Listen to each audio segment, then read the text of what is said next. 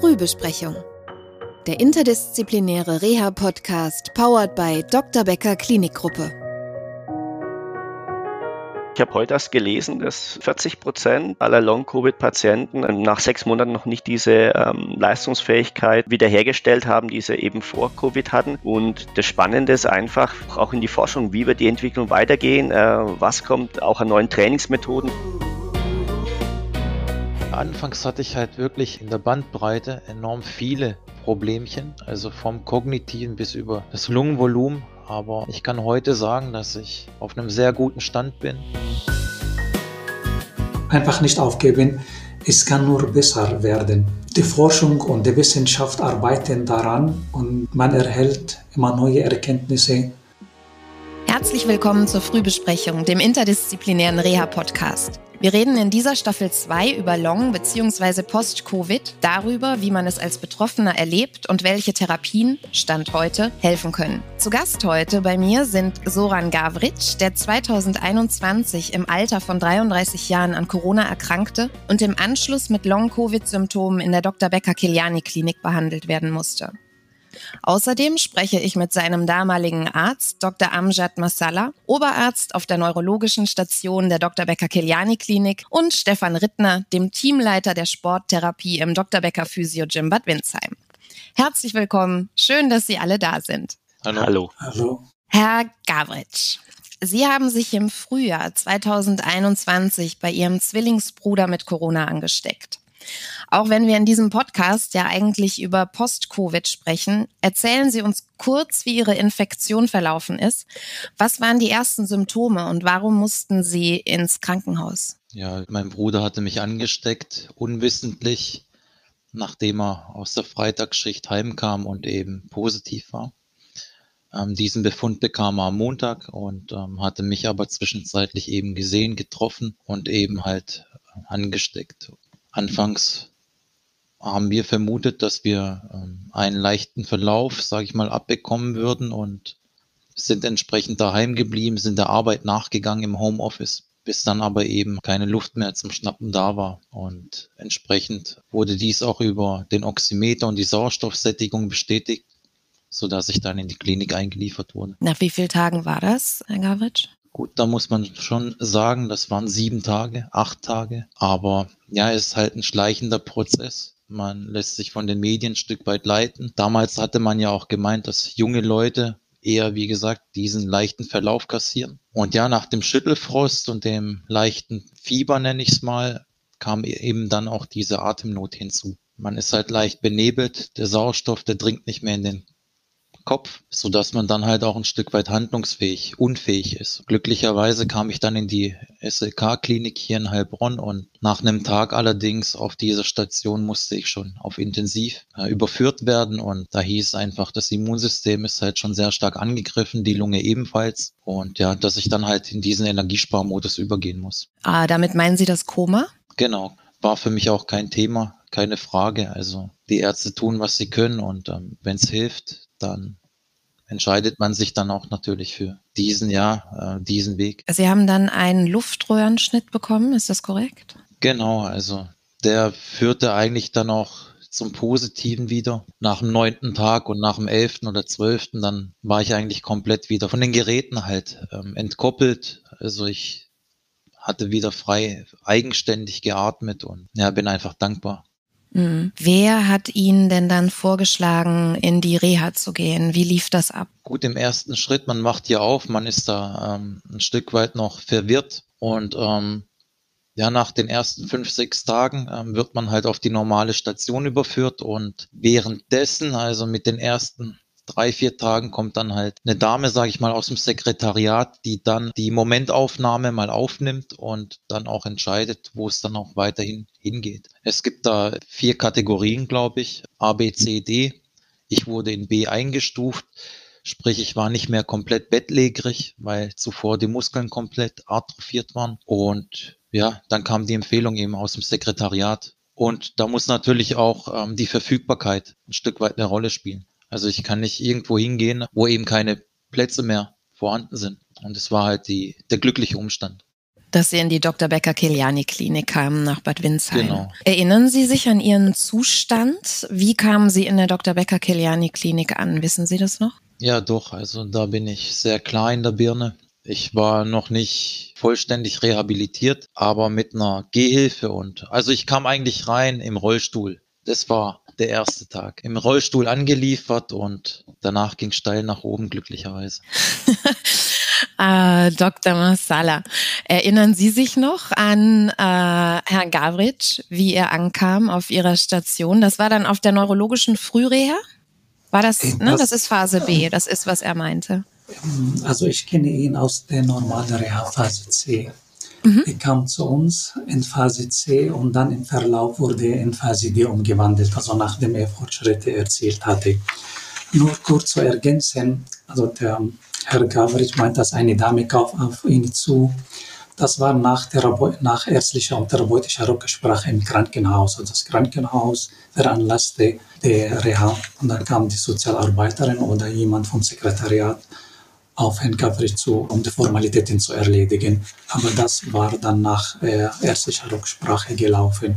So, Herr Gavritsch kam zu uns nach dieser Vorgeschichte zur stationären Rehabilitation, Neurorehabilitation. Bei Aufnahme, also bei Ankunft bei uns, war er in mäßigem Allgemeinzustand bis reduziertem Zustand die Gangunfähigkeit, bis Gangunsicherheit, Gangstörung, er benötigte Hilfe beim Gehen und im Allgemeinen, also bei bestimmten basalen Alltagsaktivitäten. Zudem, was er dann berichtete oder was ihn die ganze Zeit begleitete, begleitete der rasche Ermutbarkeit, Erschöpfung. Natürlich, das war das Ziel, dass wir an diesen Symptomen, an diesen Beschwerden arbeiten gemeinsam und dementsprechend wurde dann ein Therapieplan Lassen Sie mich da nachhaken, Herr Massala. Was, ähm, welche Diagnostik haben Sie durchgeführt und welche Therapieziele haben Sie dann festgelegt? Lassen Sie uns das ruhig äh, ausführen, ja.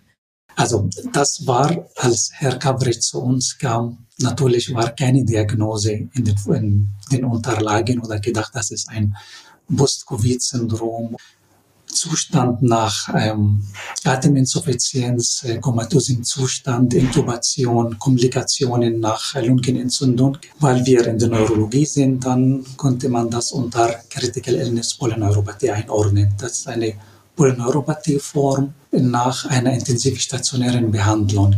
Das heißt, es hat, ich muss, ich muss einmal für die Laien nachfragen, wie mich, Entschuldigung. Das heißt, das ist erstmal kein Post-Covid-Syndrom, kein Long-Covid-Syndrom, sondern es ist normal, wenn jemand im Koma war, beatmet wurde, kommt er in einem reduzierten Zustand und benötigt Aufbauhilfe. Genau, mit neurologischen Einschränkungen und daraufhin wird das in der Neuroreha und da waren dann mit dem Gehen Schwäche der Extremitäten, vor allem also der Arme und der Beine, vor allem der Beine, Schwäche der Beine, Gangstörung, Gangunsicherheit, rasche Ermutbarkeit, subjektiv auch äh, kognitiv, das heißt Konzentration, Aufmerksamkeit, das waren dann auf, so, also auffällig. Und das war dann der Reha.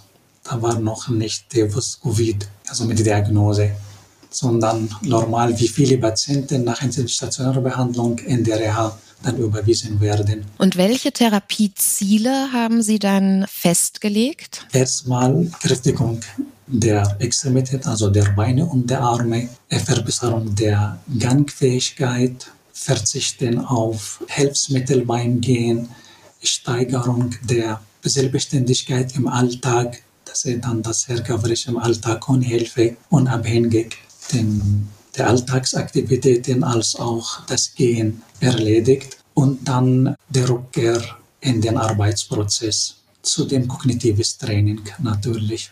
Herr Gavritsch, ich weiß von Ihnen, Sie sind Sportler, Fußballer, glaube ich, hm, in Ihrer Freizeit. Und jetzt saßen Sie schweißgebadet an der Bettkante. Das war bestimmt nicht so einfach, oder? So in seinen Bewegungsfreiheiten, Möglichkeiten eingeschränkt zu sein. Wie haben Sie das erlebt? Ich weiß ja, welchen schweren Verlauf ich hatte. Nachdem ich dann, sage ich mal, bei Sinn war, nach den ersten vier, fünf Tagen, da beschäftigt sowas schon ein. Also man hat relativ große Sorgen, auch ein Stück weit Existenzängste, weil man einfach nicht weiß, ähm, ob man jemals nochmals zurückkommt. Also in der Regel ähm, ist es so. Ich bin positiv selbstbestimmter Mensch. Für mich war es eigentlich keine Frage, zurückzukommen, weil es gibt keine andere Option.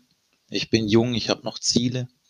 Ich habe ein Umfeld, was mich gern hat. Man ist dennoch natürlich ähm, im ersten Schritt ja leicht verunsichert. Man hat die Muskeln nicht, der Arzt spricht auf einen ein und redet auf einen zu. Ähm, dass natürlich alles wieder zurückkehrt, aber man muss sich halt in Geduld üben. Das Glückliche an dem Ganzen war einfach, dass ich Tag für Tag einfach Erfolge feiern durfte und gesehen hatte, dass einfach die Muskeln doch zurückkehren trotz dieser unheimlich starken Schmerzen, die ich eben halt in den Unterarmen gespürt hatte und in den Oberschenkeln. Herr Rittner, Sie sind der Teamleiter der Sporttherapie im Bad Windsheim. Was haben Sie und Ihr Team denn für einen Plan für Herrn Gavritsch gemacht, als Sie ihn gesehen haben? Wie muss ich mir das vorstellen? Also ich habe den Trainingsplan, die beiden Trainingspläne tatsächlich mal hier und äh, kann mich auch nur noch an Herrn Gabritsch erinnern, wo schon die aufbauenden Prozesse da waren, also wo schon äh, gesagt steil nach oben ging. Und äh, unser Auftrag ist einfach hier äh, über Training im Bereich Herz-Kreislauf-System hier die Widerstandsfähigkeit wieder zu steigern, dass man ein bisschen ausdauernder wird und natürlich auch schon ähm, angemerkt, die Muskulatur wieder zu stärken. Das ist der Auftrag, äh, den wir haben und ich fand es jetzt ganz interessant. Ich nehme das jetzt mal vielleicht auch schon vorweg, aber wir konnten hier schon, am dritten, fünften habe ich einen Trainingsplan, haben wir dann auch schon an vielen unterschiedlichen Bereichen in der Muskulatur gearbeitet, Oberkörper, Beine. Äh, Dr. Masala hat es ja schon gesagt, auch Ziel war hier auch eben die Sicherheit beim Laufen wiederherzustellen. Das war also sein eigenes Ziel nochmal und dann eben die Muskulatur kräftigen. Äh, und dann verglichen mit dem Trainingsplan am 12.3., also da sind wir neun Tage später und da hat man dann schon eine Steigerung in den Gewichten von fast 30 Prozent gehabt. Und da sieht man eigentlich, welchen Effekt äh, Bewegung haben kann und welchen Effekt Training haben kann. Also es ist ein Wahnsinnsprozess, was wir hier erreichen kann. Und das ist so ein bisschen unser Auftrag. Und Herr Gavritsch hat auch schon erzählt, also diese Dankbarkeit, das Ganze auch wertzuschätzen, was ihr gemacht hat, das ist schon außergewöhnlich. Tolle Einstellung. Ja, auf die Einstellung kommen wir auch gerne nochmal zurück. Ich würde gerne einmal äh, ein bisschen mehr über die Therapiepläne wissen. Was steht denn da so drin? Muss ich nur Gewichte heben bei Ihnen, Herr Rittner? Nein, nein, nein. Also können Sie, können nur Gewichte heben, ist durchaus machbar, aber das wäre dann doch ein bisschen wenig in der Reha, nur zum Gewichteheben zu kommen. Also wir, wir arbeiten an, an diesen konditionellen Fähigkeiten, vor allem Kraft und Ausdauer, Herz-Kreislauf-System stärken und gerade nach, nach Post-Covid diese Erschöpfungssache, äh, also erschöpft zu sein, Müdigkeit, auch die Leistungsfähigkeit im Herz-Kreislauf-Bereich zu verlieren, schnell, ähm, es geht einem schnell die Luft aus. Das ist einer unserer, unserer Dinge, die wir machen in Form von Terrain-Training, also Training in der Natur, im Gelände. Wir können das Ganze am Ergometer machen, wir können das Ganze auch mit Stecken machen, Stickwalking, das ist so ein bisschen die sanftere Variante des äh, Nordic Walkings, kommt vom Bergwandern. Stickwalking, ähm, Nordic Walking kommt ja vom Skilanglauf abgeleitet. Das ist so der Bereich im Ausdauerbereich. Unsere Physiotherapeuten arbeiten mit in der G-Schule, zum Beispiel Atemgymnastik, auch das ganz wichtig eben. Die Ergotherapie arbeitet dazu, die versucht das Ganze natürlich dann in den Alltag zu, umzusetzen, auch die Arbeitsfähigkeit, äh, die Leistungsfähigkeit im Beruf wiederherzustellen. Das ist dann der Auftrag der Ergotherapie. Und dann natürlich auch das Gewichtestemmen spielt natürlich auch eine wichtige Rolle. Äh, bisschen, an, bisschen äh, schöner formuliert, die Wiederherstellung der Muskulatur. Sie haben eben schon die, die Einstellung von Herrn Gavritsch angesprochen. Wir alle haben ja Herrn Gavritsch jetzt schon kennengelernt und ich glaube, uns allen ist aufgefallen, wie resilient er ist, wie optimistisch, positiv und dankbar er ist. Hilft die Einstellung grundsätzlich beim Genesungsprozess, Herr Rittner? Wie ist da Ihre Beobachtung? Sie sind ja lange schon Therapeut in der Reha. Definitiv. Also wer sowas mitbringt, das ist also der Idealzustand. Also es gibt ja diese, ja, diese Psychoimmunologie, wie man es so schön nennt, also Placebos, welchen Heileffekt Placebos haben können. Wenn ich eine Einstellung mitbringe, wo ich an ein Medikament glaube, dann kann mich das sogar heilen. Und für uns ist diese Einstellung eigentlich das A und O, eine Übung zu machen und vielleicht auch mitzunehmen, jawohl, das hilft mir, das ist mein Weg, wieder gesund zu werden, als wie, ich übertreibe jetzt mal, aber zum Beispiel, ja, ich mach's halt, der Therapeut hat gesagt, ich soll es machen und dann mache ich das, will es eigentlich nicht machen, aber ich mach's, so schön im Fränkischen ausgedrückt. Also die, die, die, die Psyche mitzunehmen, auch in die Bewegung das potenziert das Ganze schon nochmal gewaltig nach oben und es wird eigentlich viel zu wenig gemacht auch, auch gerade in der Nachhaltigkeit dann, wenn die Reha vorbei ist, äh, den Schweinehund auszutricksen, das geht nur mit einer positiven Grundeinstellung zur Bewegung, auch mit einer Freude an Bewegung.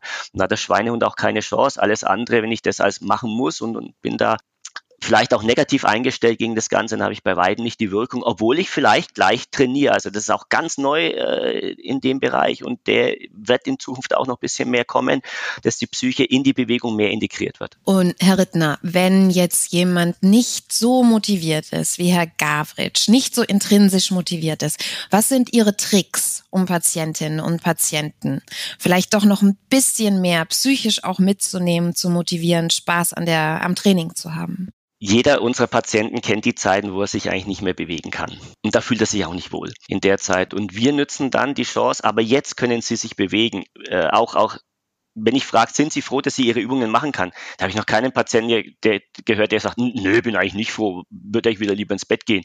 Also da ist die Dankbarkeit schon da. Und genau das ist der Ansatz, die Zeiten, die man mal kannte, jetzt zu vergleichen und jetzt kann ich mich bewegen. Und das ist der Ist-Zustand jetzt. Und dann auch diese Wertschätzung zu bekommen im Vergleich zu dem, was man vielleicht mal vorher hatte. Und das ist eigentlich so der Weg, auf das Aktuelle sich zu fokussieren und zu sagen, lassen uns auf das fokussieren, was jetzt ist. Genießen Sie die Bewegung, eben auch, weil man eben andere Zeiten kennt. Und das ist so, so ein Weg, wo schon auch die Einsicht kommt und wo man sagt, ja, eigentlich hat er recht. Eigentlich bin ich froh, dass es kann, da auch dann eben mit dieser, nenn es jetzt mal Wertschätzung, sich wieder bewegen zu dürfen, ranzugehen äh, und das Ganze vielleicht aus einem neuen Blickwinkel sehen. Das ist so ein bisschen unser Ansatz, auch dann in die Motivation hin. Herr Gavritsch, wie haben Sie sich selber motiviert? Oder gab es Hand aufs Herz? Gab es auch Tage, wo Sie gerne mal im Bett geblieben wären, Decke über den Kopf ziehen? Also mit Reha-Start gab es eigentlich für mich solche Tage nicht. Ähm, es gab noch den 1. Mai, da gab es mal so einen kleinen Knick. Es war pandemiebedingt eben nicht möglich, dass Leute mich besuchen, beziehungsweise mein engeres Umfeld. Nichtsdestotrotz, also bis auf den einen Tag hatte ich mehr oder weniger mich da durchgefeitet und ich habe halt täglich meine Ziele versucht zu erreichen und einfach diesen Trend nach oben zu sehen. Ja, was der Herr Rittner auch erwähnte, da bin ich einfach unheimlich dankbar, dass die Fachkräfte vor Ort auch individuell auf meine Bedürfnisse eingegangen sind. Also wenn ich heute gesagt habe, ich möchte gerne auf die Slackline, damit ich meine Tiefenmuskulatur einfach nochmal trainiere, dann gab es da kein Nein, sondern eher ein Ja klar, machen wir doch gern. Und ich glaube, dieser Austausch zwischen Patient und Fachkraft oder Physiotherapie ist halt mega entscheidend, weil man muss halt auf einen hineinhören, genauso aber durchs Gespräch dann auch entsprechend einen Ansatz finden. Und deswegen, also ich war eigentlich da immer relativ gut drauf. Ich kann jetzt nicht sagen, dass ich immer positiv war und irgendwie, ich sag mal, in Feierlaune, aber ich war eigentlich durchweg jemand, der gesagt hat, okay, ähm, ich möchte zurückkommen, ich möchte annähernd denselben Stand wieder erfahren dürfen, den ich zuvor hatte und das Mentale ist halt entscheidend, ja. Das stimmt schon. Ich würde gerne noch mal auf ein anderes äh, Symptom zu sprechen kommen. Dr. Massala hat es schon angesprochen. Die Fatigue, die große Erschöpfung, die Sie auch äh, gespürt haben. Also Sie waren deutlich weniger belastbar und ne, hatten einen hohen Schlafbedarf und äh, ich glaube auch Konzentrationsschwierigkeiten. Was hat Ihnen hier geholfen? Was haben Sie da in der Reha äh, gemacht? Ja, also klingt vielleicht für den einen oder anderen ein bisschen ähm, ja, bisschen witzig oder auch blöd, aber was das erste war, ist, nachdem ich wieder die ähm, Fingergriffkraft zurückgewonnen habe, ich habe mir gleich mal eine App runtergeladen nach einem Verschnitt von Tetris. Also ich habe Tetris gespielt, damit ich da einfach da auch bisschen kognitiv wieder reinkomme oder Bücher gelesen. Anfangs fiel es mir halt unheimlich schwer, nach zwei Zeilen ähm, war es eigentlich müde. Aber das ist eben halt ein Prozess und da muss man sich in Geduld üben am Ende habe ich ein Buch durchgelesen oder zwei Bücher. Man muss sich halt auch ins Zeug legen, man darf sich da nicht einfach nur hängen lassen, auch wenn man mal vielleicht einschläft. Man muss einfach alles Mögliche halt mitnehmen, aufsaugen. Ob das jetzt, sage ich mal, kognitiv ist oder auch körperlich gesehen. Also ich habe natürlich anfangs unheimlich große Schwierigkeiten gehabt mit meinen Muskeln. Die waren wie am Übersäuern. Also ich habe Schmerzen einfach verspürt. Aber das hat sich dann halt im Laufe der Zeit einfach mega gut entwickelt und ähm, hat entsprechend nachgelassen. Ich weiß natürlich, dass nicht jeder denselben guten Stand heute aufweist wie ich. Dennoch kann ich einfach nur den Leuten ans Herz legen, dass sie, auch wenn es mal vielleicht an einem Tag nicht so wirklich gut erscheint oder wenn sie sich schlecht fühlen, dass sie dennoch irgendwo was tun für sich. Ja, wie zum Beispiel Tetris spielen, ein Buch lesen, oder ja, draußen in der Natur spazieren mag gehen. sein, es sind kleine Dinge. Mhm. Man soll sich einfach nur nicht ans Bett fesseln. Das ist eigentlich das Wichtigste. Also wirklich in Bewegung bleiben. Ob man jetzt zum Kneipen geht, was mir auch wirklich sehr gut tat, hm, das praktiziere ich auch heute nach wie vor hier in Heilbronn. Ich habe es auch ein Stück weit unterbewertet in der Vergangenheit, aber ich lasse mich eines Besseren auch belehren und äh, ja, das Kneipen tut mir wirklich gut. Vor allem im Sommer halt, wenn halt die warmen Tage da sind kommt einfach der Kreislauf da ein Stück weit in Schuss. Da ist die Reha wahrscheinlich ein guter Ort, um Impulse zu bekommen. Hm, ein bisschen Anleitung, Impulse, Hilfe. Dr. Massala, ich würde gerne noch mal mit Ihnen darüber sprechen. Sie haben am Anfang gesagt, dass Herr Gavritsch eigentlich mit Symptomen kam, die Sie von jedem Patienten kennen, der von intensiv kommt, ne? der beatmet wurde, der im Koma lag. Die Fatigue, über die wir eben gesprochen haben, die äh, große Erschöpfung, ist das ein Symptom, was Herrn Gavritsch dann doch zum Long-Covid-Patienten gemacht hat? Also diese Erschöpfung und der reduzierte, deutlich reduzierte Belastbarkeit, das war ein, und im Verlauf zeigt sich auch, das ist dann ein Hauptsymptom oder vielleicht ein gemeinsames Symptom bei allen äh, Covid-Erkrankungen, die dann bei den Patienten oder den Menschen, die dann Covid-Erkrankungen durchgemacht hatten. Die körperliche Auffälligkeit, also Reduktion der oder Beeinträchtigung der Gangfähigkeit, allgemeine Schwäche, das kann auch durch andere Erkrankungen bedingt und das ist bekannt in der oder in der Medizin, vor allem nach intensivstationärer Behandlung. Aber wie gerade erwähnt, Fatigue-Symptomatik plus kognitive Beeinträchtigung, wenn auch leicht, das ist dann, ähm, wird mehr und mehr für die ein Symptom oder ein Kennzeichen bei der Covid-Erkrankung. Eine Patientenklientel, die Sie ja auch behandeln in äh, Bad Windsheim, sind ja zum Beispiel MS-Patientinnen und Patienten. Die leiden ja auch unter Fatigue. Herr Rittner, Dr. Massala, gibt es einen Unterschied zwischen der MS-Fatigue und der Long-Covid oder Post-Covid-Fatigue? Äh, Pathomechanismen sind noch nicht aufgeklärt oder genau erklärt, wie es ist, was dann, wenn es in die Nervenzelle oder Nervengewebe, was da dann stattfindet. Klinisch, das wird im Verlauf, also es werden immer neue Erkenntnisse kommen, Informationen über Covid-Erkrankungen, da wird geforscht, auch, also neurologisch, auch bildgebend, dann intensiv neural, also in der Neurologie, Gewebschädigung, diese virale, virale Beeinträchtigung oder virale Einfluss in die Neurologie das wird noch, ähm, werden wir erfahren im Verlauf oder mit der Zeit oder in der Zukunft. Klinisch, also klinisch was dann, was Symptome oder Beschwerden, vor allem für den Anfang, ist äh, gleich. Da man sehen, reduzierte Belastbarkeit, ich werde schnell müde, ich empfinde Atemnot. Das ist gemeinsam bei den meisten oder bei allen. Vielleicht bei Covid muss ich zwei Sachen äh, erwähnen mit dem Atemnot ist vielleicht auffälliger bei Covid-Erkrankung subjektiv empfunden und der Verlauf, also die Besserung, Besserungsmöglichkeit, eigentlich das bei Covid bessere Prognose, vor allem bei jungen Patienten. MS-Patienten, da sind bestimmte Pathologie im Gehirn, die sichtbar auch meistens. Und bei ähm, Covid-Patienten oder ehemaligen Covid-Patienten sieht man noch nicht diese Schädigung und vielleicht, also die Prognose, das heißt dann der Verlauf der Fortschritte, die dann erzielt werden, sind besser bezüglich jetzt Atemnot oder Fatigue äh, bei der Covid-Erkrankung als bei MS. Also Atemnot, Stichwort Atemnot bei Covid, bessere Prognose.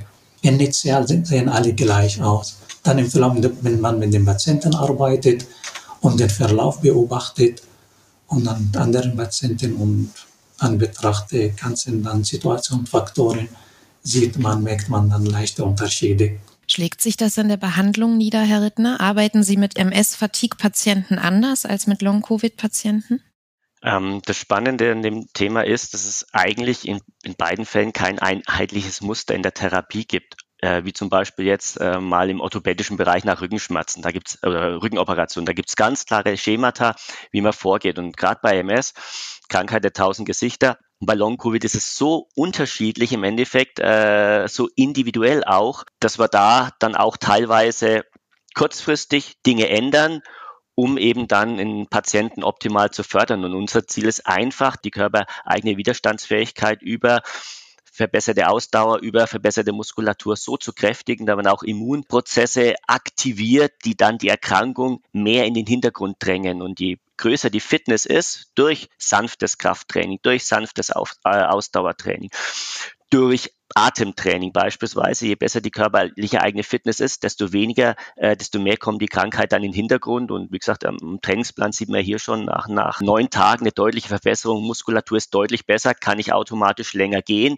kann ich automatisch besser gehen und dann kommt der Kreislauf eigentlich in die andere Richtung. Und das ist so unser Auftrag praktisch, den Körper so zu stärken, dass die Erkrankung mehr in den Hintergrund tritt. Wir haben darüber in der ersten Folge des Podcasts gesprochen mit Professor Peters und Dr. Raukens, auch über Fatigue. Und da waren auch beide der Meinung, dass die Fatigue im Bezug auf Long-Covid, Post-Covid jetzt eine gute Chance birgt, dieses schwierige Symptom, also ne, für MS-PatientInnen zum Beispiel, aber es betrifft ja auch andere, dass die Forschung nochmal nachlegt dass da wirklich nochmal genauer hingeguckt wird, was sind die Ursachen und wie kann ich therapieren und wie kann ich hier helfen. Das, das wäre ja wenigstens für die Betroffenen was Positives. Herr Gavritsch, ich würde gerne nochmal äh, Sie fragen, wie war das für Sie? Sie waren sechs Wochen ne, in der Dr. Becker-Kiliani-Klinik, glaube ich.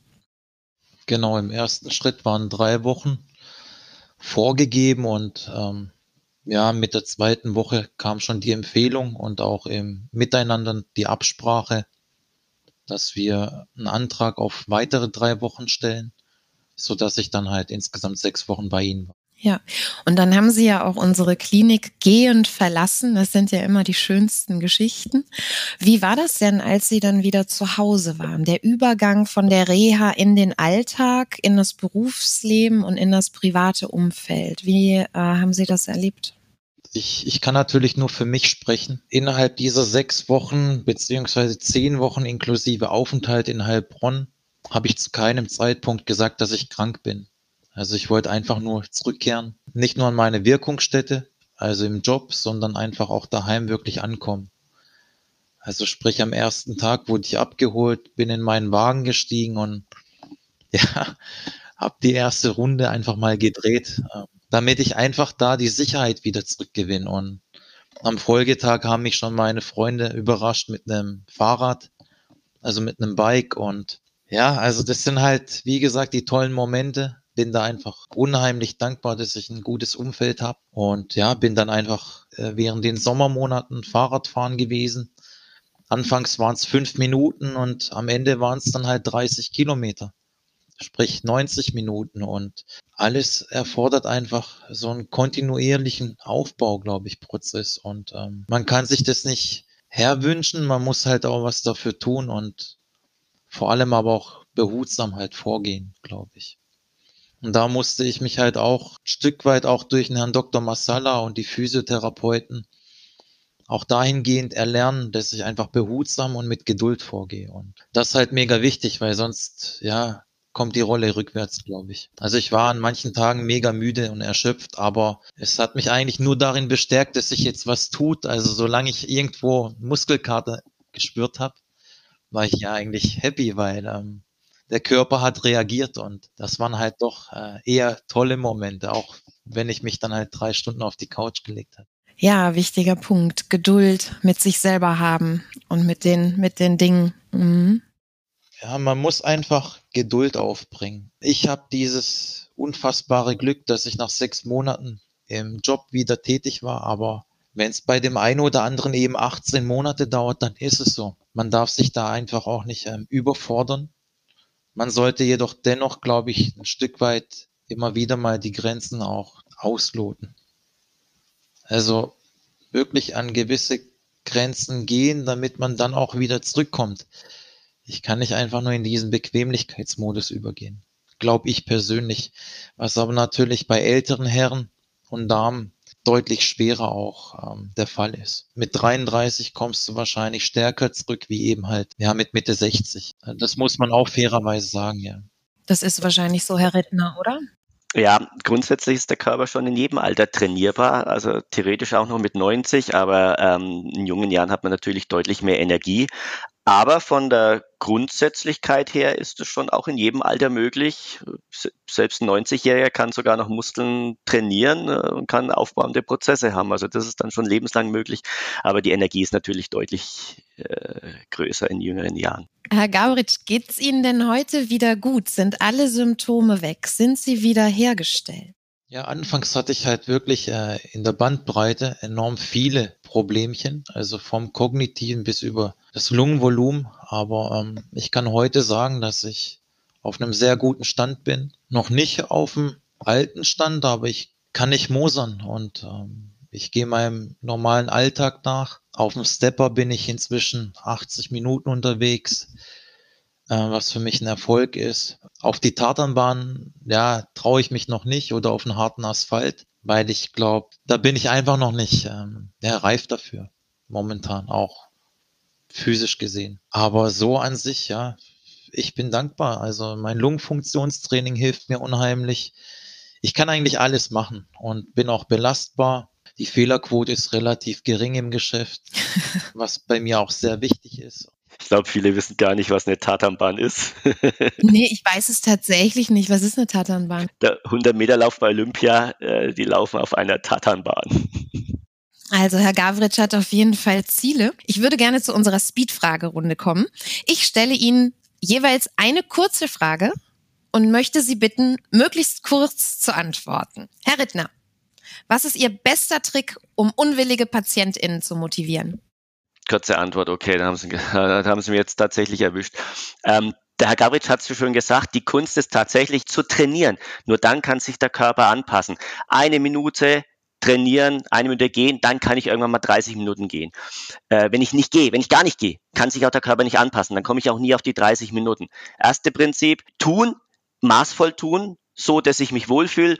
Und zweite Prinzip, Erholung. Ähm, Belastung, Erholung, das ist Training. Dankeschön. Dr. Marsala, welche Rolle spielt das Umfeld, also Familie und Freunde bei der Genesung? Das soziale Umfeld ist immer wichtig, vor allem wenn es äh, gutes Verhältnis da besteht. Ob jetzt bei Covid-Erkrankung oder allgemeine andere Erkrankungen, wir kennen das auch in der Neurologie, Demenz und anderes, das immer positiv beeinflussen, also für schnellere Besserung und für bessere oder Beschleunigung des positiven Verlaufs. So gutes Umfeld ist immer positiv. Herr Gavritsch, welchen Tipp haben Sie für jemanden, der heute in einer ähnlichen Situation ist wie Sie damals vor sechs Monaten? Ja, die positive Grundeinstellung mitbringen, sich nicht aufgeben lassen, never give up. Da gibt's ganz, ganz viele positive Sprüche, die einfach wirklich verinnerlichen. Mit dem steht und fällt alles, glaube ich. Hatten Sie, frage ich jetzt ähm, mal noch, hatten Sie irgendwas in Ihrem Zimmer, was Sie motiviert hat? Ein Bild, ein Plüschtier? Ein also meine Frau, die hat mich mit meinem Bruder überrascht zum Geburtstag. Den durfte ich natürlich nicht mit denen feiern, aber klingt jetzt auch mal wieder äh, aberwitzig für den einen oder anderen, aber ich hatte Luftballons auf meinem Balkon. Oh. Ja, und ähm, der Blick äh, Richtung Luftballons hat einfach nur Positives halt mit sich gebracht. Es sind auch nicht nach zwei Tagen alle gewesen, also die Luft war nicht draußen. Umso schöner, dass ich sie mal über drei Wochen am Stück sehen durfte. Schön. Weil komplett isoliert von der Familie. Ähm, ja, ja das muss halt anderweitig positiv. Ja, das war ein hartes Jahr auf jeden Fall mit dem Lockdown und dem Besuchsverbot in den Kliniken. Das war in vielerlei Hinsicht äh, schwierig. Ja, völlig richtig. Bin ja noch nicht durch. Das stimmt. Das stimmt, Herr Gavritsch. Wir sind mittendrin. Ich habe abschließend eigentlich nur noch die Frage an Sie alle drei. Ich fange aber mal mit Herrn Rittner an. Haben Sie noch irgendetwas auf dem Herzen in Bezug auf Post-Covid, Long-Covid, auf das, was wir besprochen haben, irgendetwas, was Sie jetzt noch loswerden möchten? Ja, ich habe Polters gelesen, dass 40 äh, Prozent äh, aller Long-Covid-Patienten äh, noch nicht diese, nach, nach sechs Monaten noch nicht diese ähm, Leistungsfähigkeit wiederhergestellt haben, die sie eben vor Covid hatten. Und das Spannende ist einfach, auch, auch in die Forschung, wie wird die Entwicklung weitergehen, äh, was kommt äh, auch an neuen Trainingsmethoden, das ist natürlich interessant für mich, was kommt auf uns zu, also das ist ein spannendes Thema. Ich kann nur eins sagen, äh, ich jetzt nochmal diese optimistische Grundeinstellung nochmal mitgeben, das ist eigentlich, es ist viel schwerer eigentlich, ich rede mir natürlich jetzt leicht außenstehend, ja, aber das ist die Kunst eigentlich sowas zu können, weil die Heilung einfach deutlich besser beeinflusst wird, wenn es uns gelingt, die Ziele zu sehen, eben ich will wieder lang Fahrrad fahren, ich möchte wieder das können, in kleinen Schritten beginnen. Also wenn diese Einstellung mitgebracht äh, wird, das ist schon 100 Prozent, was da kommt, ja. Und dann ziehe ich auch die maximale Ressource an Rehabilitationsprozessen, an Heilungsprozessen, ähm, als wie wenn ich zum Beispiel diese positive Grundeinstellung nicht mitnehmen. Also da ist auch das Training viel höher wert und das Training ist meiner Meinung nach nicht so viel wert, wenn ich das nicht mitbringe und sage, mir hilft nichts mehr, ich gebe auf. Da kann ich eigentlich machen, was ich will und das, das die Einstellung, die sehe ich eigentlich schon. Das ist eine Mustereinstellung, ist das einfach. Also ich hoffe, ich sage es jetzt mal ganz deutlich, ich hoffe, ich kann ich kann das dann auch in Krankheitsfällen, weil das ist ja nicht immer so leicht, ja. Selber noch rede ich mal da leicht, aber das ist einfach eine perfekte Einstellung. Ja, das ist sehr beeindruckend bei Herrn Gavritsch. Das haben wir, glaube ich, alle in den Gesprächen mit ihm bemerkt. Herr Marsala, haben Sie noch irgendetwas in Bezug auf Post- oder Long-Covid oder auf irgendetwas, was wir besprochen haben? Möchten Sie noch was sagen? Also zwei Punkte. Der erste, was bereits erwähnt wurde, die positive Einstellung und die Überzeugung des Patienten von den Therapiemaßnahmen, von den Therapeuten. Das ist sehr wichtig. Das wurde bereits auch in alten Kulturen, verschiedenen Kulturen immer so erwähnt und gibt so viele kleine Geschichten und Anekdoten darüber. Der zweite Punkt, das ist ähm, nicht aufgeben, geduldig und ähm, einfach nicht aufgeben. Es kann nur besser werden. Der, die Forschung und die Wissenschaft arbeiten daran und ähm, man erhält immer neue Erkenntnisse, die dann nur helfen, um da das Krankheitsbild kennenzulernen und zu behandeln, zu besiegen. Daher äh, es sieht es sieht gut aus. Man darf, äh, man muss sogar optimistisch dabei sein und etwas tun. Herr Gavritsch, möchten Sie noch was sagen? Ja, die Leute, die diesen Podcast ähm, verfolgen oder hier auch zuhören in dieser Staffel, denen würde ich einfach ja ein Stück weit die Hoffnung geben wollen, dass sie einfach, ähm, wie die beiden Herren zuvor sagten, positiv an die Sache rangehen, ähm, sich nicht aufgeben lassen und das Beste aus der Sache halt auch machen. Bei dem einen oder anderen kommt eben die Rehabilitation zu 100 Prozent zurück. Bei dem einen oder anderen womöglich nicht, aber ähm, man sollte sich nicht mit dem Iststand zufrieden geben. Herr Gavritsch, ich kann mich Herrn Rittner da nur anschließen und hoffe, dass ich im Krankheitsfalle und wenn es drauf ankommt, auch nur ein Stück weit Ihre Einstellung halten kann. Ich habe auf jeden Fall sehr viel gelernt heute. Vielen Dank. Das war eine weitere Folge der Frühbesprechung über Long-Covid, Post-Covid. Vielen Dank an meine Gäste, die dieses interessante Gespräch möglich gemacht haben, vor allem an Sie, Herr Gavritsch, für Ihre Offenheit. Wenn Sie, liebe Zuhörerinnen und Zuhörer, von den Informationen profitieren konnten, dann abonnieren Sie unseren Podcast und empfehlen Sie uns gerne weiter. Und wenn Sie eine bestimmte Frage zum Thema Post- oder Long-Covid haben, dann schreiben Sie uns. Entweder nutzen Sie dafür die Kommentarfunktion und der Streaming-Plattform wie Spotify oder Apple Podcast oder Sie mailen direkt an frühbesprechung.dbkg.de. Wir werden uns bemühen, die Antwort für Sie zu recherchieren und hier in der Frühbesprechung zu beantworten. Das war's für heute. Vielen Dank und bis zum nächsten Mal. Frühbesprechung der interdisziplinäre Reha-Podcast powered by Dr. Becker Klinikgruppe.